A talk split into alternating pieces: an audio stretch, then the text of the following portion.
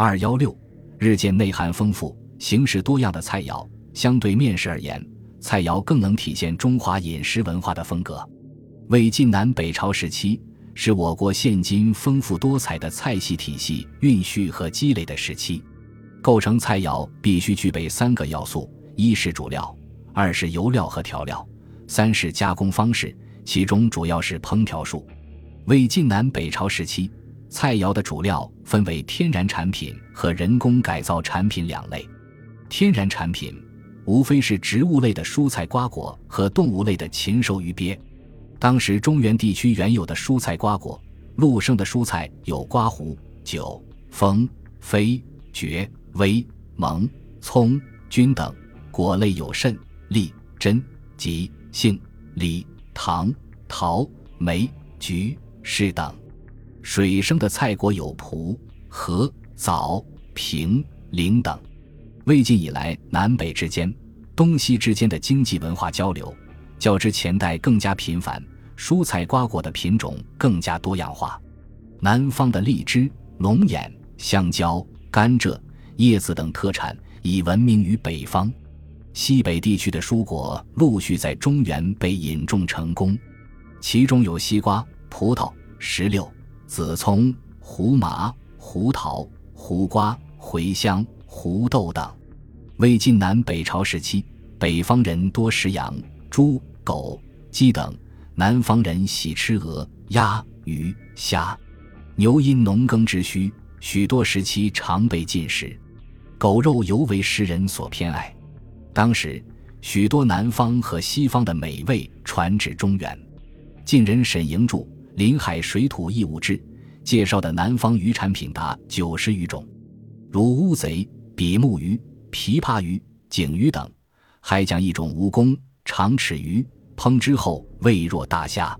总之，作为菜肴主料来源的白果千蔬和各种禽兽鱼鳖，品种不断增加，数量不断扩大。为以后中国几大菜肴的形成奠定了充足的物质基础。这时，由于物产的差异，使各地人们口味有了不同。晋人张华在《博物志》中讲：“东南之人食水产，西北之人食陆畜。食水产者，龟蛤螺蚌以为真味，不觉其腥骚也；食陆畜者，狸兔鼠雀以为真味，不觉其膻臭也。”说明至时在近代。菜系的南北分野已非常明显，这就为以后中国菜肴的多样化准备了条件。人类最初的饮食与动物区别不大，进入伙食阶段后，开始了调味的实践。多变的滋味使人们的饮食生活更加丰富。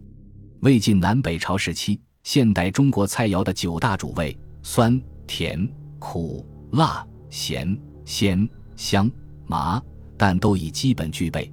而且食人还能经过调和，复合出更多的滋味。所有滋味中，盐居首。政府经常对盐采取专卖和重税，是因为它在饮食生活中须臾不可离开，极易从中牟利。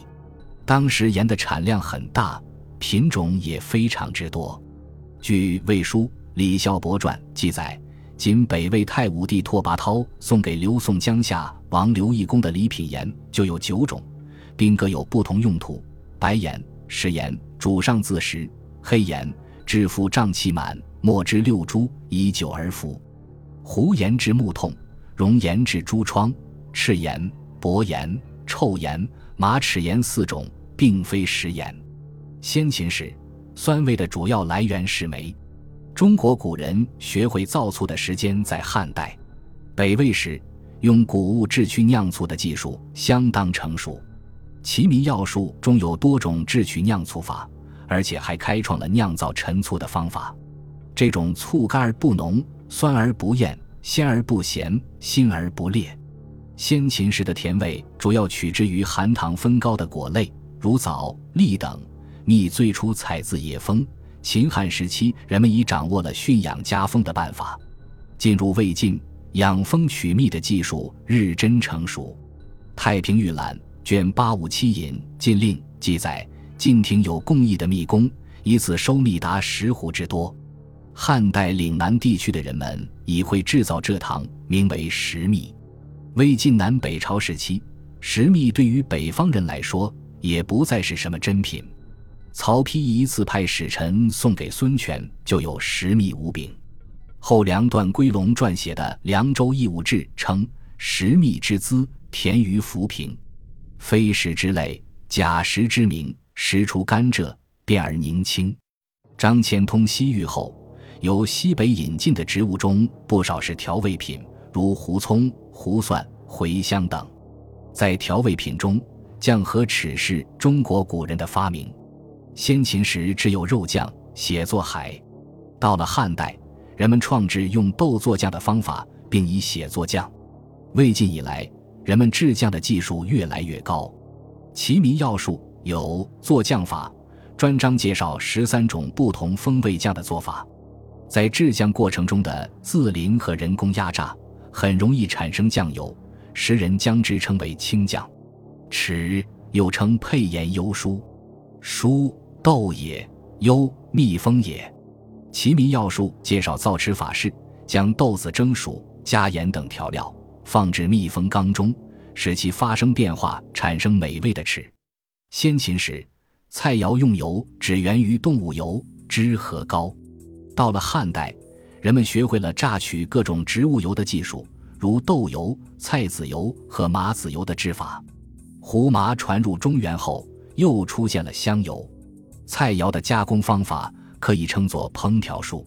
虽然绝大部分菜肴加工需要过火加热，但是仍有不少菜肴是生食。属于生食的菜肴有块、腐辣和租鸡。块是一种切得又薄又细的生肉，加入调料后直接食用。以鱼为原料的则称为块。魏晋南北朝时期，无论南人还是北人都喜食块。南朝梁代尚书令萧颖胄素能饮酒，但白肉脍至三升。当然，南方人更爱吃生鱼片，认为鱼做脍味真无备。西晋时，南人张继英辟其王东曹院，在洛见秋风起，因思吴中纯耕鲈鱼脍，曰：“人生贵的是意，何能机关数千里以要名爵？”遂命驾便归。据刘宋东阳无疑的《齐谐记》记载，当时还有人以蛇肉、青蛙肉做块的。腐蜡是经过风干处理的各类咸干肉。《齐民要术》花费很大篇幅介绍了不同品种腐蜡的做法。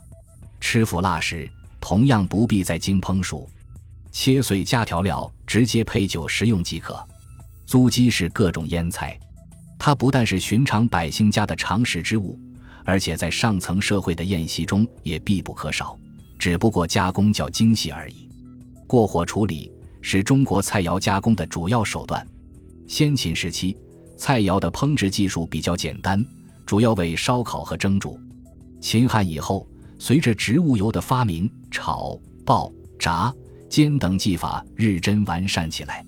这在《盐铁论·散不足篇》和《梅城七发》。所列的菜单中有所反映。